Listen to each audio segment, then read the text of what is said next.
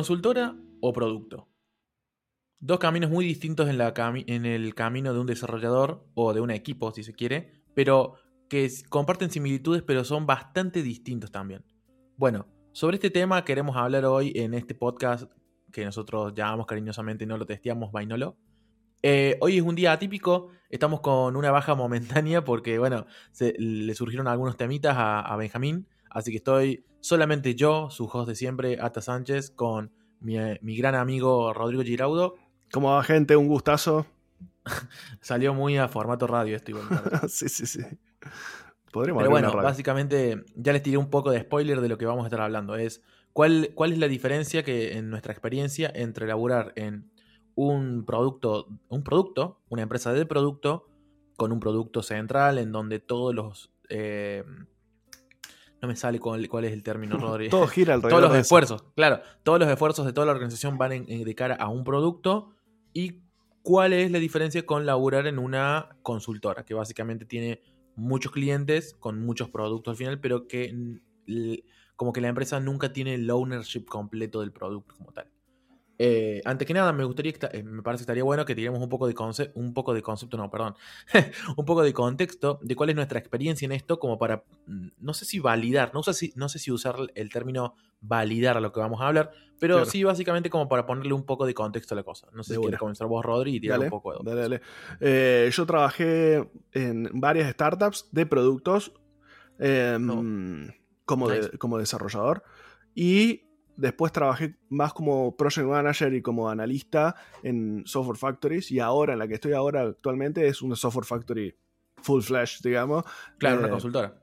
Y, soy developer. Así que pasé eh, por dos, tres empresas de productos como coder, por tres empresas de, software factory como eh, del lado más soft, si querés, como business analyst y project manager, y ahora una internacional de de Software Factory. Bien, yo, mira, yo en mi caso no tengo tanta, tanta, más, tanta experiencia como vos. Yo la realidad es que eh, la gran mayoría de mi trabajo ha sido en consultoras. Pero sí tuve la experiencia de eh, mi primer trabajo serio en sistema. Eh, sin, o sea, en sistema, el primer trabajo de desarrollo, mejor dicho, porque yo comencé trabajando como analista de infraestructura y soporte. Así que mi primer trabajo serio como desarrollo fue en una startup de aquí, de Córdoba, eh, de, unos amigos. Les mando, un, les mando un abrazo si nos están escuchando, a Nico Fiorito y todo su séquito. Em, trabajando con ellos. Eh, y era una empresa full, full de producto, digamos. Y, fue y encima fue mi primera experiencia. Pero además, después en una consultora de Buenos Aires para la que estaba trabajando, surgió algo muy, muy atípico, que no sucede por lo general en las consultoras, que es que viene el cliente y dice, quiero hacer esto y te da como full control, digamos. claro. totalmente full control, entonces básicamente como si fuera un proyecto in-house. Y era un proyecto muy grande, era un producto muy, muy grande. Algo así como ponerle el, toda la plataforma interna de un, del garbarino de otro país. O sea, grande. Y, y estuve trabajando ahí con un equipo asignado chiquito, éramos chiquitos, pero éramos solamente asignados a eso y nos, y nos encargamos de eso. Así que esa también fue una experiencia bastante copada. Y, la consultora manejaba todo. Entonces nosotros, como digo, no es lo típico, pero teníamos el ownership. Entonces eh, me pude enfocar mucho en eso, digamos. Claro. Creo que para, abrir este tema de conversación, porque me parece ultra importante, eh, creo que hay muchos aspectos a debatir. Primero, está el aspecto más, más cercano a qué tan fácil es entrar a trabajar en una empresa de producto versus entrar a trabajar en una empresa de, mm, ¿cómo se dice? De, consultoría. Para, vos sabés que me parece una muy buena idea. Voy a anotar esto en una listita y lo podemos ir, yendo. No sé qué pensás vos. Pero básicamente es eh, trabajar en una empresa de producto versus eh, una consultora. Después básicamente es eh, la calidad del proyecto, del, del, código barra, no sé, digamos, trabajo final entregado porque yo creo que hay una, diferencia sustancial, digamos. Eh, y finalmente, había uno más, pero no me acuerdo cuál es. No sé si vos querés agregar otro punto así que te parezca un highlight grande sobre esto. Em, o sea, yo creo que hay muchos pros y muchas contras en ambos de, la, las situaciones. Y después entra un poco más en preferencia personal, ¿no? Claro. Bueno, me parece que vamos bien ahí. Así que arrancamos con el primero. Así, así nuestra audiencia no se, no se aburre. Pero básicamente, ¿qué onda con trabajar en una empresa de producto o versus trabajar en una consultora, digamos? Sí. Eh, ¿Qué pensás vos de esto? O sea, yo tengo una opinión bastante fuerte, pero quiero saber la tuya primero. Mira, yo tuve fantásticas experiencias en ambas y pésimas experiencias en, en ambas. Em, eh, es, yo creo que es algo cíclico. Creo que hay momentos para una, personales, ¿no? Como que uno está preparado para una y otro que está, otro momento que está preparado para otra. Claro. Y, y- y tiene que ver un poco con el contexto personal de cada uno. Y, yo, haciendo spoiler de lo- mi conclusión final, creo que no hay una correcta decisión, una decisión correcta, digamos, para, para decir cuál es mejor, sino que depende de, de- de uno cómo está emocionalmente y, y qué tipo de, de desafíos está buscando.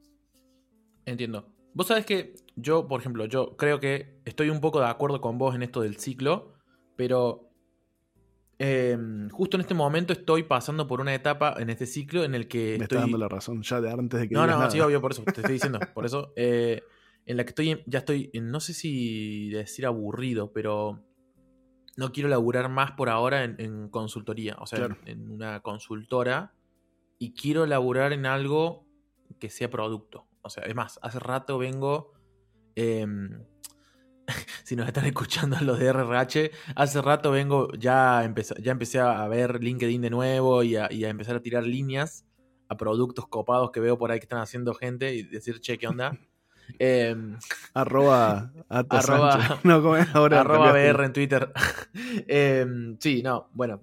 Por ejemplo, a mí particularmente en este momento me interesaría entrar a trabajar en algo de blockchain, por ejemplo. Claro. Pero más allá de eso, eh, yo me- siempre me acuerdo de, la, de mi primera experiencia laburando en esta startup de acá de Córdoba.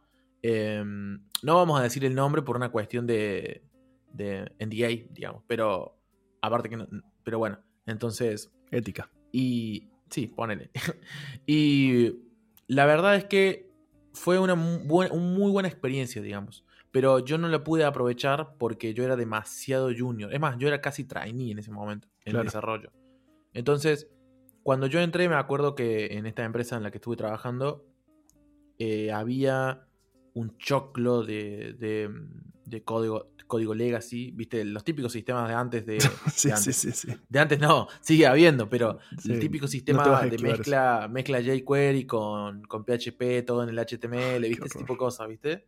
Y, y nada, me acuerdo que así, junior, trainee como era, me acuerdo que yo me hice cargo, tomé el ownership del frontend y propuse un cambio bastante elevado para mi nivel, digamos, bastante grande, que básicamente consistía en cambiar todo hacia una spa moderna, hecha con... Yo la quería hacer con React, pero en ese momento yo no entendía React. Imagínense. O sea, imagínate el contexto. Yo estaba tratando de meter React porque yo sabía que React era la, la- La posta. era lo- la posta, pero no entendía React, no me gustaba Claro, React. claro. Y entonces yo agarré y dije, bueno, vamos a ir por algo más fácil. Y entonces usamos Vue. Y ahí aprendí que Vue, por ejemplo, es. Ahí entendí realmente lo que es un. Es que sea un framework progresivo, digamos. Claro. Eh, creo que fue, e- esa fue una de las experiencias más gratas que tuve en desarrollo. El, sobre todo por la libertad que me dieron, digamos. Yo era el único desarrollador que realmente en ese momento en la startup se preocupaba por el front-end. Todos eran más onda, saquemos, saquemos, saquemos. Y yo vine a- acá, digamos, como con ideas innovadoras, si se quiere, de, che, no, eh, no hace falta migrar todo el front, lo podemos empezar a migrar de a poco con componentes que mutan y se Bueno, pero ahora déjame hacer una pregunta de, y de así. abogado del diablo. Sí. ¿Qué tiene que ver eso con una software factory versus empresa de producto? Que- bueno, ahí está, ahí estaba yendo justamente. Que eso fue posible gracias a que nosotros en un momento en, en esta startup eh, lo que se quería hacer era mejorar el producto a toda costa. No había problema, no había fechas de entrega nada, sino mejorar el producto. claro. Y eso yo no lo he visto en ninguna software factory. En la software factory, Tenés por lo punto. general, lo que rige es. eh, no, quiero de- no quiero decir que rige la regla del menor esfuerzo, porque no es así. No, hay pero atenerse a lo contratado, todo. digamos. Pero es como, eh, sí, va un poco más por el aten- atenerse por lo contratado. Eh, aparte, cuando vos no tenés el ownership, vos podés proponer. Pero si vos no tenés el ownership, básicamente Sí, te lo matan Eh, de arriba. es malísimo. Por ejemplo, a mí me pasa ponerle que, a- que en algunos proyectos en los que yo laburé, eh, yo no tenía el ownership, o sea, laburaba por una consultora, y yo sabía que se, había lugares en los que se podía mejorar, digamos. Y yo lo, y, proponía esos cambios. Y mira, la realidad es que cuando vos propones dos, una vez, y te dicen que no, y la respuesta es no por, básicamente por cuestiones del business, que a vos te exceden y encima no te las explican porque ese es otro tema. Cuando vos estás en un producto, por lo general, al trabajar en producto en desarrollo estás muy ligado también al business. Entendés muy bien cómo funciona el business. En cambio, en una consultora, por ahí vos mm, básicamente es más reduccionista y te tiran más a, a un no sé, sos como un engranaje más que va desarrollando los tickets. Bueno, ahí, ahí tengo, tengo, que, tengo que acordar con vos, déjame profundizar un poquito en, tocaste dos temáticas ahí.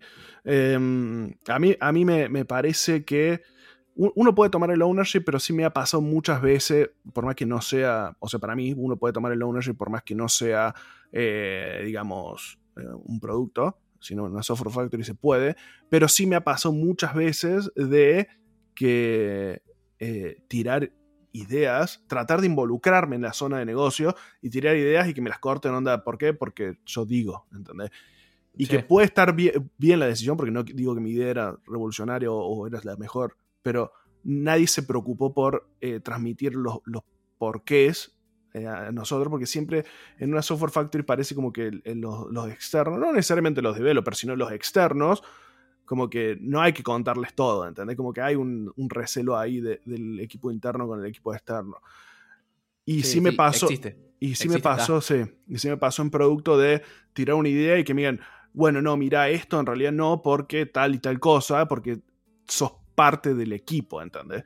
Y, también uno cuando trabaja para producto, también se preocupa mucho más por entender a fondo el negocio. Y cuando lo entendés a fondo y vivís por ese negocio, digamos, eh, vos estás pensando subconscientemente todo el tiempo en el negocio, estás viendo analogías de la vida real en el negocio todo el tiempo y sos más propenso a que se te ocurran ideas copadas.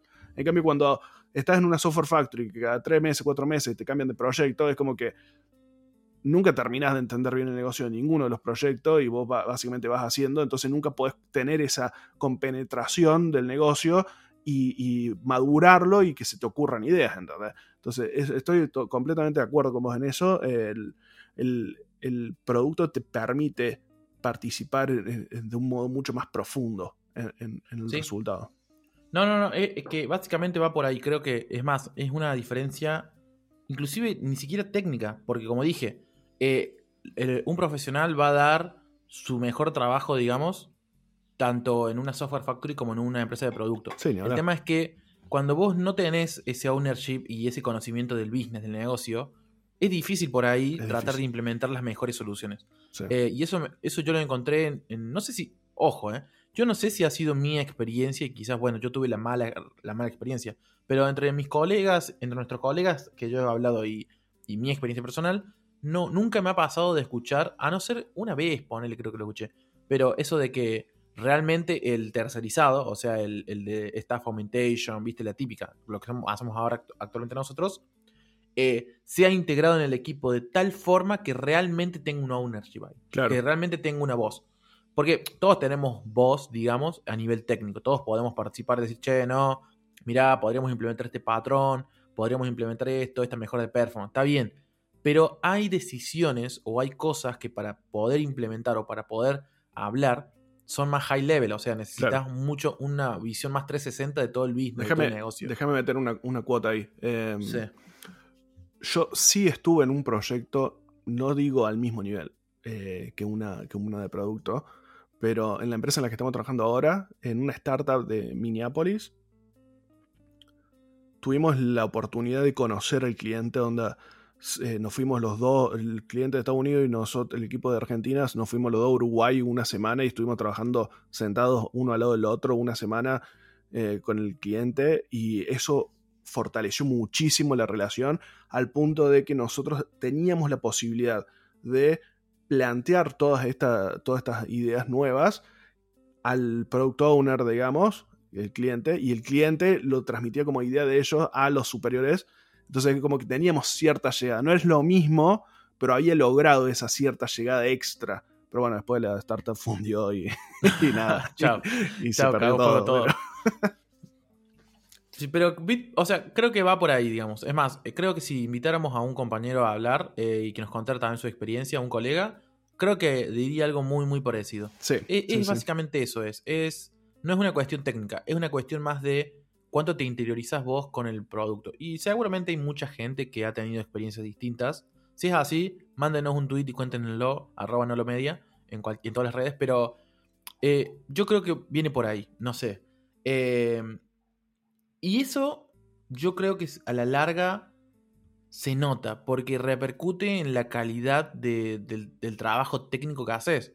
Porque, insisto, eh, volviendo haciendo un rollback a mi experiencia, mi única experiencia en, una empresa de producto, como dije, en una, o sea, mi, única experiencia en un producto, posta a posta, fue ahí. Eh, ese tiempo que yo me tomé para hacer research y, y demás, obviamente teniendo en cuenta que yo era ultra junior y todo me costaba el triple, eh, solamente fue posible porque la empresa tenía una... Tenía la... mm, No sé cómo se dice. eh, eh, o sea, tenía como el énfasis, no, tenía como las ganas, no sé, hay una palabra pero no me sale, eh, de mejorar el producto como tal porque se da, ya era obvio, se estaba cayendo maduro que el, el bloque de código, o sea, el código legacy que había ya era un problema real y va Claro. a seguir siendo un problema. Y entonces yo sentí que tuve el lugar para hacer ese cambio, para proponer ese cambio. Y ojo, no solamente eso, yo pude hacer ese cambio y, y- y antes proponerlo inclusive, gracias a que yo tenía, estaba totalmente interiorizado en el business. O sea, yo sabía muy bien cuáles eran las partes críticas del business y a dónde había que primero refactorizar o qué partes había que sacar primero. O yo sabía cuáles eran las features que venían de acá a seis meses. Y entonces yo ya sabía y decía, che, estas features de acá a seis meses van a ser un- una cagada hacerla con jQuery y PHP. Sí. Y entonces yo podía proponer desde otro lugar. Ya no era un lugar de, yo propongo, eh, porque eso es otra cosa, ¿no? No es lo mismo ir de decir, che, no, la verdad que mira, me parece que es una bo- bosta jQuery y PHP porque, no sé, con React se programa mucho mejor que ir y proponer y decir, che, estas features que vienen en los próximos meses van a requerir tal y tal cosa, vamos a tener que empezar a refactorizar todas estas partes, este código está todo roto y, o sea, es, di- es distinto Sí, es distinto. justificar una decisión de cambio técnico por el business que por simplemente una cuestión técnica. Claro. Y eso hay que, hay que tenerlo en cuenta y eso me di cuenta yo en esa en esta startup, digamos, en la que laburaba. Claro. El tema es que, bueno, siguiendo con la historia, se hizo el cambio eh, y nada, no, no es porque lo haya hecho yo, pero quedó, como un, quedó un éxito. Ahí aprendí realmente cómo, cómo hacer micro frontend un poco, o sea, los conceptos principales del micro frontend. No sé si la gente sabe lo que es el micro frontend, pero básicamente es una, no, no quiero decir filosofía, si me está escuchando Homero, un amigo ahí, le mando un saludo, pero seguramente me va a caer un mensaje puteándome, pero es como básicamente pensar tus aplicaciones como pequeñas aplicaciones dentro de la aplicación que se van conectando. ¿Bien? Y se van conectando y entonces vos tenés, eh, es como usar el patrón de la, de la simple responsabilidad, digamos. Cada pequeña aplicación va haciendo pequeñas cositas y a la larga entre muchas aplicaciones conforman tu aplicación. Bueno, ese era el, el sentido de lo que yo hice. Y la migración salió bastante bien. Inclusive yo me fui de la startup, no, había, no se había terminado la migración. Y la migración la pudieron seguir haciendo tranquilamente, sin ningún problema, digamos, porque ahí quedó todo bastante bien. Entonces, ahí un orgullo personal. Mi primer éxito como desarrollador siempre lo voy a tener ahí en mente. Así que, nada, me, me pareció una muy buena anécdota como para contar. Y eso también es otra cosa. Me parece que yo siempre aliento a cuando me preguntan los juniors o personas más trainee, eh, ¿cuál es la mejor, cuál es el mejor lugar para comenzar a trabajar? Y yo sé que esto nos estamos yendo un poco de tema, pero me parece importante decirlo que, si bien hay mucha gente que dice, andate a una empresa tipo Meli, o, o sea, Mercado Libre, Globan, eh, que te Pip, dan pip. estructura. No, no, porque no estamos bardeando. Eh, que te dan estructura y te dan equipo. Yo, sinceramente, yo no pasé nunca por la Big Tech y, y quizás me considero mejor profesional que muchos que pasaron por las Big Tech. Así como también considero que tengo falencias que las podría haber adquirido en estas Big Bueno, Tech. pero para, para. Eso ¿Qué? es un, ¿Qué? un episodio entero. Porque yo Sí, tengo no, una no, opinión por eso dije que me estaba 100% yendo. opuesta a lo que Siempre pasa lo mismo, pero yo, dije que me estaba yendo. Simplemente quería tirar eh, ese bocadito Sí. para dejar. Bueno, yo- volvamos. yo- sumo- al tema. Yo sumo mi bocado y digo que estoy completamente en desacuerdo con esa afirmación, pero lo podemos debatir en otro episodio.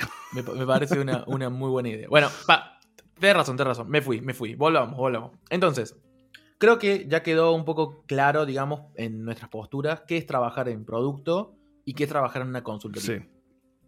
Entonces, el siguiente punto acá me parece que es, que va muy de la mano, que creo que ya lo hablamos un toque, que es la calidad, digamos, del código entregado o del código del delivery code. Me, yo, no sé si le diría la calidad del código más de la calidad de la solución. Porque el código lo vas a hacer bien, indistintamente. Eso es bien genérico. Es como cuando no, no, si estoy trabajando en una solución. No, no, me refiero mm, porque. Sara. El código, vos lo vas a. para mí, en cualquiera de las dos situaciones, vos vas a hacer buen código en el sentido estricto de la palabra de. Es un código performante, es un código bien escrito, fácil de leer, fácil de mantener. Pero me parece que uno al tener mucho más conocimiento del negocio puede eh, obtener un, hacer un código que solucione el problema mucho más eficientemente, eh, no, no por base de código, sino por el approach que le tomas. Entonces, por eso diría más, la solución que propones va a estar más, va a ser mejor por, por el contexto de, conocer el negocio que si no lo conoces eh, en esa profundidad. Em, y, no necesariamente el código como análisis frío de si es un, código con calidad, sino en el código su, eh, integralmente eh, con el resto del software va a ser mejor si lo conoces, eh, si conoces mucho más profundo el, producto, digamos. Mm, vos que, sí, o sea, estoy totalmente de acuerdo en eso. Es, es, exactamente lo que, lo que habíamos dicho hace un ratito. Es que para mí no se puede dividir, estaba un poco alejado del micro, no, se puede dividir el, business de, eh, de la feature. No sé, a ver, para, quiero cerrar esta idea.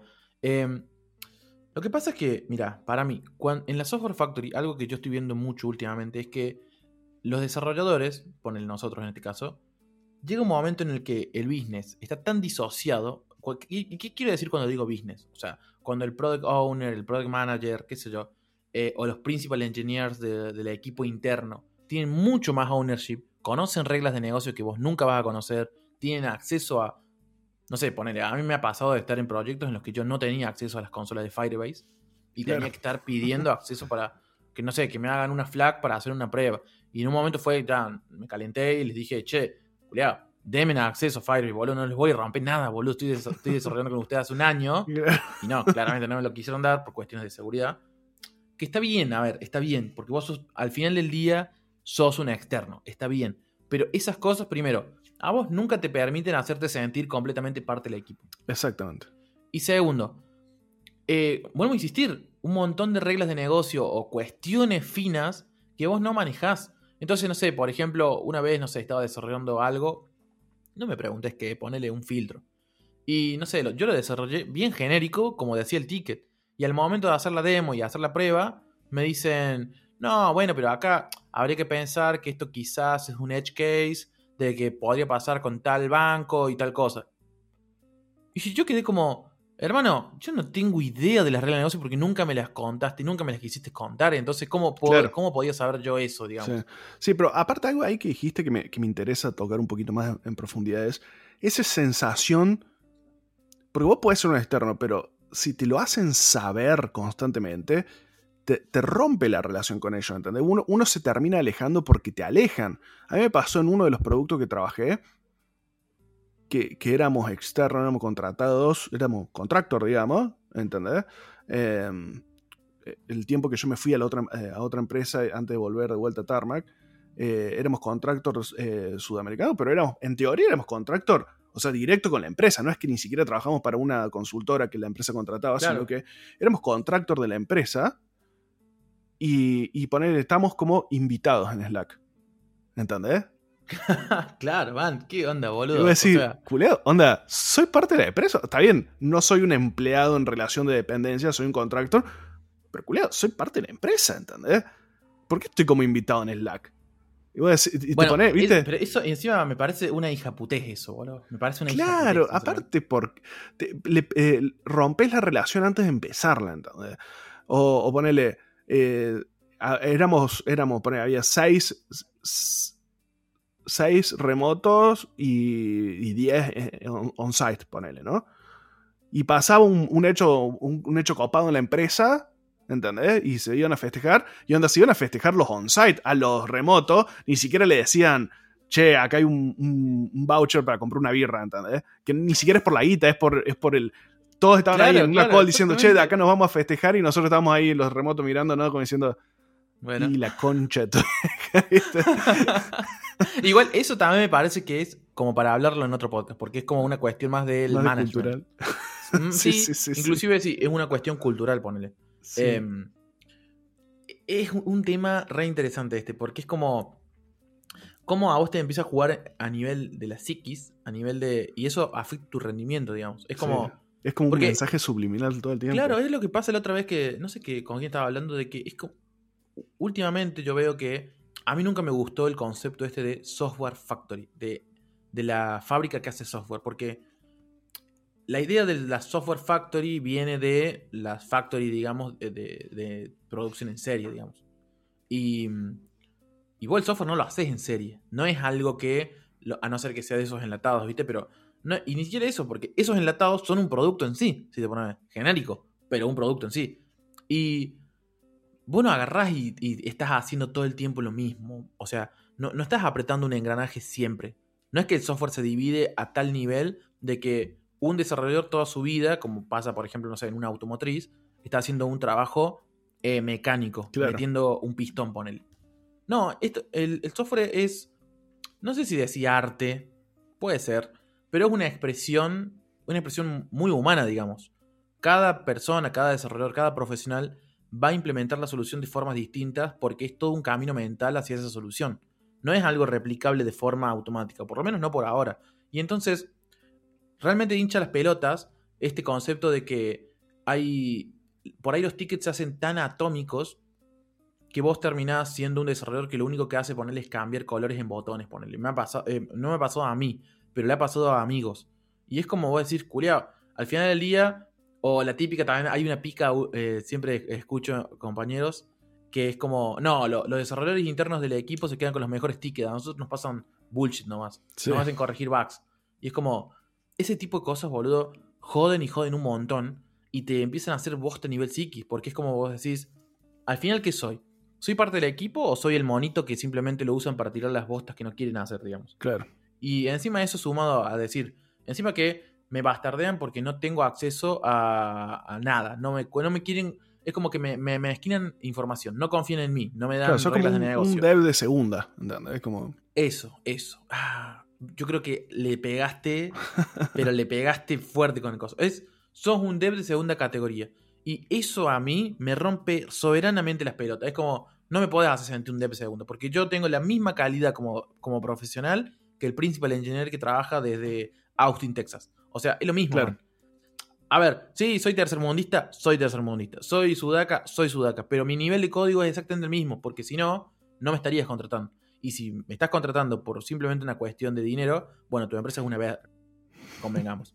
y yo no creo que en Argentina, por lo menos, o en LATAM, tengamos un mal nivel, de, eh, que los software engineers sean de mal nivel.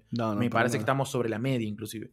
Entonces, eh, volviendo a eso y recapitulando y, dejando de rantear un poco, eh, es una bosta que te hagan sentir un desarrollador de segundo o de tercer nivel, digamos y eso te juega en la psiquis y eso repercute en la calidad de tu trabajo. Porque a, su, vez te, te, pierden emocionalmente y. Sí, pero inclusive llega un momento que decís, claro, llega un momento que decís, ¿para qué mierda me voy a, a romper el lomo haciendo esto ultra bien? Si realmente no lo valora el equipo con el que estoy.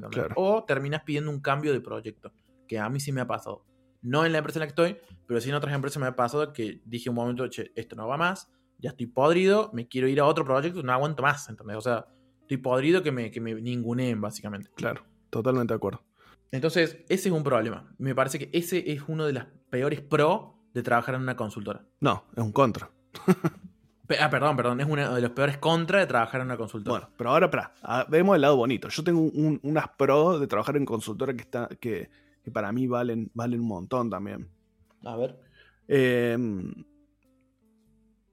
por lo menos en las consultoras en las que, nos pasa como acá, que nos van cambiando de proyecto seguido, uno tiene la posibilidad de, primero, entender muchos tipos de negocios diferentes poco, si quieres por lo que venimos diciendo antes, pero por lo menos conocer diferentes tipos de negocio, conocer diferentes formas organizacionales, diferentes herramientas, tanto de desarrollo como de, eh, de administración. Eh, sí, eso, es, diferentes entornos de desarrollo. Entonces, a mí me pasó, ponerle, por decirte hueva, ¿no? En, el tiempo que estuve trabajando para Software Factory, usé desde SBN hasta en, Git, eh, GitLab, eh, GitLab, eh, Bitbucket, GitHub, Cold Commit, ¿entendés? Y capaz que si vos estás en un producto, solo toda tu vida usaste las mismas tres herramientas, ¿entendés? Entonces, como que e, e, eso te abre también un montón el abanico de, skills eh, al estar en una software factory. Después, no sé, software administración, desde lo que antes era BSTS, que ahora creo que se llama Azure DevOps, eh, hasta Monday.com, eh, Trello, Asana, Jira, ¿entendés? Como que le mete y, pasás por todas las que hay en, el medio, ¿entendés? Sí, estoy de acuerdo, sí. Después, librerías mismas de, de, de, JavaScript, ¿entendés? Algunas usaban React, otras Angular, otras eh, Vue, después dentro del mismo React, ponele, no sé, eh, algunas usaban... Claro, de distintas formas de navegar, etc. Exactamente. o sea, eso estoy todo, un 100% de acuerdo, es, te da mucha perspectiva, porque muchos proyectos, puedes hacer muchos proyectos y de muchas tecnologías muy rápido.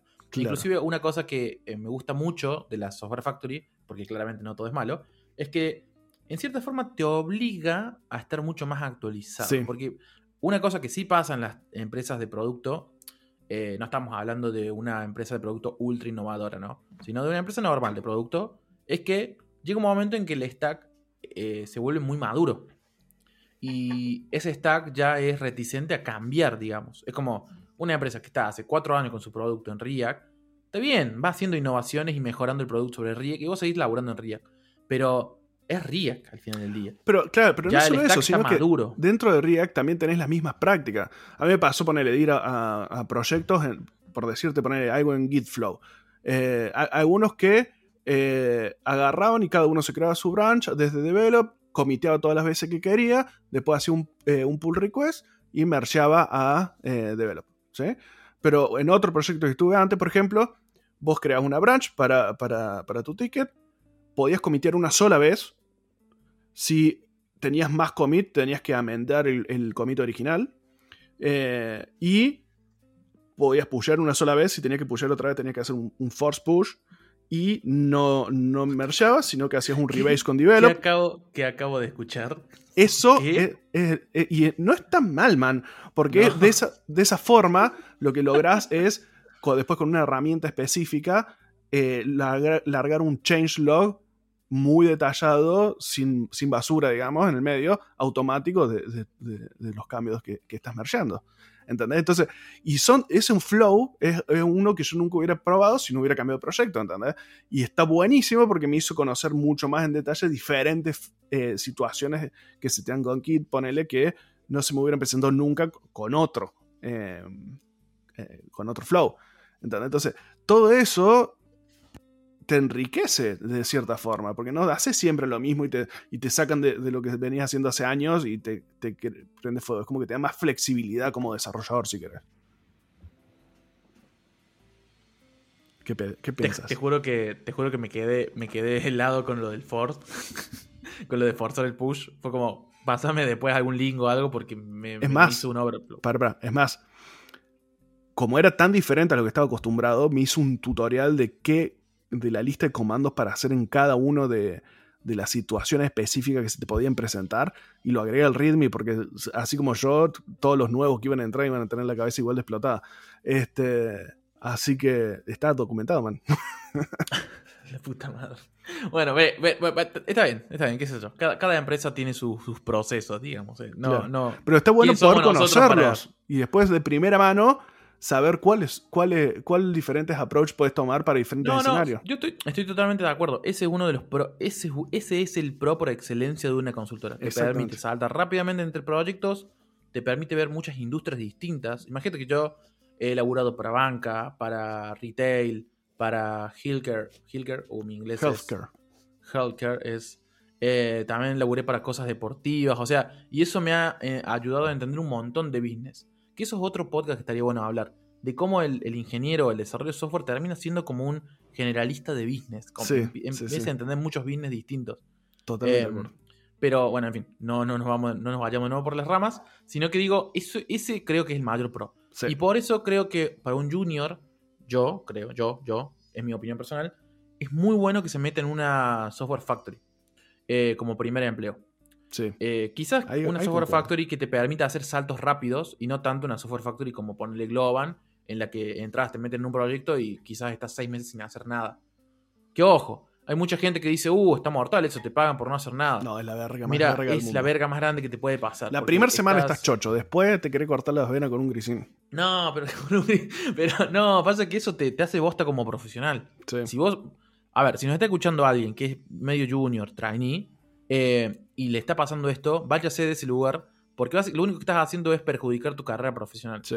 Quizás cuando sos un poco más senior, si se quiere, y te puede pasar eso, bueno, lo tomas como un descanso, si se quiere. Claro. Pero, Acá te tiro una que me ver. pasó esta semana. Estoy, estoy eh, no mentoreando. nombres, chi- por favor. No, no, no tiro nombres. estoy, tirando, estoy mentoreando a un chico que, que consiguió su Mm. primer trabajo ahora, justo. Muy bien, muy bien. Pero lo contrataron como React Dev y entró y lo pusieron a hacer Vitex.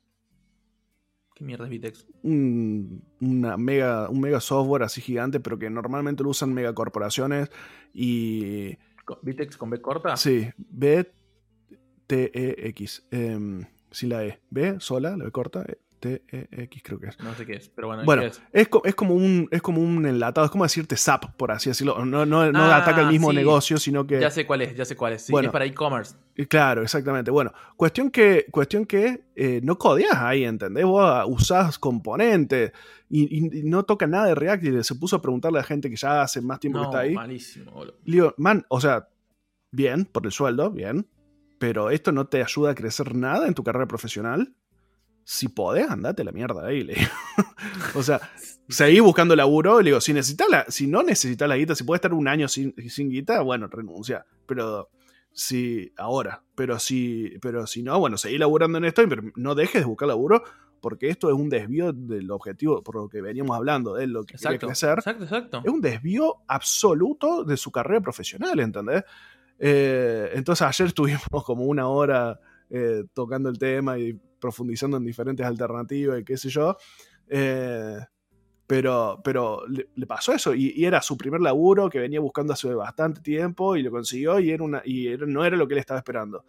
Y, y él ahora estaba considerando seriamente incluso renunciar sin tener otro laburo. Que no, no sé si es la mejor decisión, eso es un análisis que él internamente hará, pero Claro, eh, eso es algo personal. es personal porque depende mucho de cuánto necesita la plata, qué sé yo. Bueno, es muy personal, Sí, pero, sí, totalmente. pero él, él sabe ahora, ya le queda claro, que es un desvío de su carrera profesional y que no tiene que dejar de buscar trabajo en algo que lo ayude a crecer profesionalmente. Entonces eso es muy importante cuando sos junior tener presente. Bueno, claro, pero y encima viste que ahora está muy de moda esta onda no code, que me parece hermosa, está perfecto, porque hay mucha gente que puede comenzar negocios sin una línea de código. Pero, Pero- si sos coder y no codeas... Claro, si sos no coder y no, y no codeas, eh, claramente no vas, a te- no vas a poder explotar rápido, digamos. Claro. Y, y el chiste es ese, digamos. Así que, no sé. El tema es que, para mí, eso, eso son, dentro de todo, lo- los pros y las contras más grandes de, mm, de esto, de, de- básicamente de una consultora versus un producto. No sé si, ah, si te- se te ocurre algo más, algún pro más, alguna contra más, así. Yo creo que una contra también es esa, la de que no te sentís nunca, nunca totalmente parte de un equipo, digamos. Sí. Es como... sí. Igual eso, eso depende mucho del equipo en el que te metes, de la gente, también es verdad eso, digamos. Sí. Eh, yo no he tenido la suerte de estar en un equipo en el que me haga sentir completamente parte. Es como... Claro. Eh, No, yo, sí, creo He que... estado en equipos que, que- que te hacen sentir parte y, y es fantástico. A mí a- eh, me encanta, eso me encanta a mí. que eso te incentiva a mejorar eh, Sí, mejorar producto, totalmente, básicamente. Es totalmente. como, vos decís, porque si no es como, ¿qué soy? Volviendo a lo mismo. Pero bueno, es que es así. ¿Qué soy? ¿Simplemente soy un monito que hace engranaje? Claro, No, no, pero ser un monito aparte de esto es, para mí, yo soy convencido de que las mejores ideas vienen de las personas menos esperadas. Y, y cuando uno es parte, Claro. realmente parte del equipo, e interioriza el producto en el que está trabajando y el negocio, uno siempre lo, lo- va por la vida haciendo cosas y dice, ah, mira, e- esto y lo relacionas con algo del trabajo y capaz que te sale una idea brillante en un momento random de tu vida que la llevas al negocio y, cambia radicalmente el, capaz el approach que está teniendo el negocio o mejora la rentabilidad o lo que sea. Claro. Por el hecho de que, vos, sos parte y lo tenés interiorizado. Eso, es que vos no podés proponer cambios a algo que no terminás de entender nunca, digamos. Si a vos todo el tiempo te están tratando como un externo real, te lo están haciendo sentir y no te dejan que vos te interiorices realmente, primero, ¿qué ganas podés tener vos de proponer ese cambio? Y segundo, ¿qué herramientas tenés vos para proponer ese cambio? No hay ningún tipo de forma, digamos, de hacer eso. Por eso es que los mejores productos siempre son in-house, digamos. Es como. Son, los mejores productos son los que se hace, hace un equipo muy. con un muy bien conformado, digamos, con mucha cohesividad. Y estable. está bien dicho. Y estable. Pero bueno, creo que. Vos sabés que creo que estamos un poco ya en tiempo. Sí, sí. Em, como para ir cerrando, entonces, no sé si querés dar algún final, un pensamiento final sobre esto. Sí, yo, yo eh, coincido con lo que vos decís de, em, un junior está muy copado que pueda empezar en una software factory que, le permita switchar de proyecto por este gran pro que tiene la software factory de conocer muchas tecnologías rápido, eh, probar diferentes cosas, conocer diferentes negocios. Ya cuando uno va creciendo más, em, empieza a ser más sexy la idea de trabajar en un producto, hacerlo crecer, verlo mejorar. Porque algo que, algo que no mencionamos, que ahora se me, cruza por la cabeza, cuando trabajas en, en Software Factory, Normalmente, salvo en situaciones particulares, la performance es lo último que me medís. Pero cuando trabajas en producto, ya la performance es algo en lo que te preocupas activamente. Mm, no estoy muy de acuerdo en eso.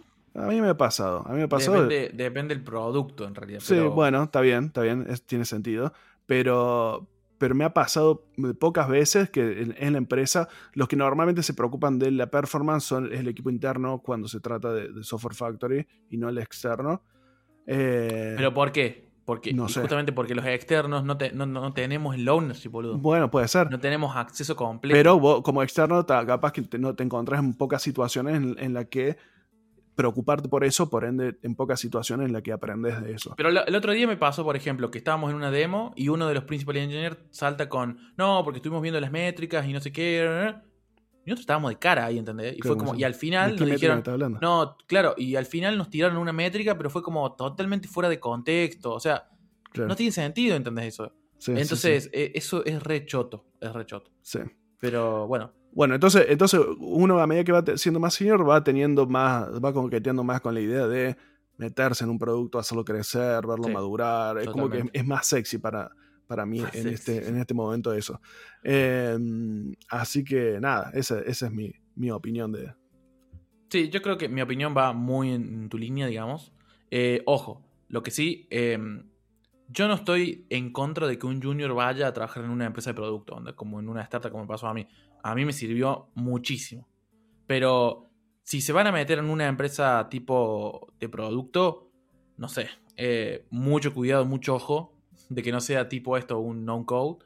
O, y si se van a meter básicamente en una software factory, una consultora, fíjense que sea una consultora copada, o sea, no, no una que te deje en bench seis meses, claro. porque eso te va a hacer bosta tu, tu carrera profesional. Sí, sí, Eso, eso de estar en bench es un mocazo. Yo, yo lo, lo desaliento lo más posible. Por más que parezca recopado.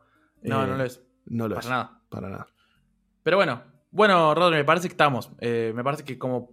Podríamos volver a tocar este tema de acá a, unos episodios, pero me parece que estamos. Me parece que está, bien. Así que bueno, gente, como siempre, les agradecemos que estén del otro lado. Eh, muchas gracias. Cualquier duda nos pueden mandar eh, un tweet o un mensaje en arroba media o a nuestras cuentas personales. así que Esperamos que les guste este podcast y que nos sigan escuchando. Chao, chao, nos vemos. Chao, gracias.